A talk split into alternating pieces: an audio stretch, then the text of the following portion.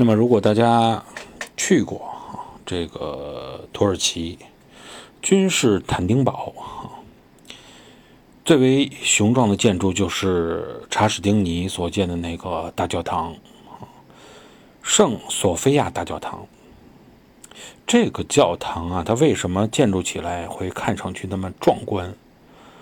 实际上它是跟科学啊脱不开干系的。建筑这位建筑的这个建筑师是两位，分别是都是什么样学家呢？啊，一个是数学学家安提米乌斯，还有一个是物理学家伊西多鲁斯。在公元五百三十二年到五百三十七年这个时间段，正是这两位科学家通过他们自己的智慧建立起来了这座啊非常壮观的建筑。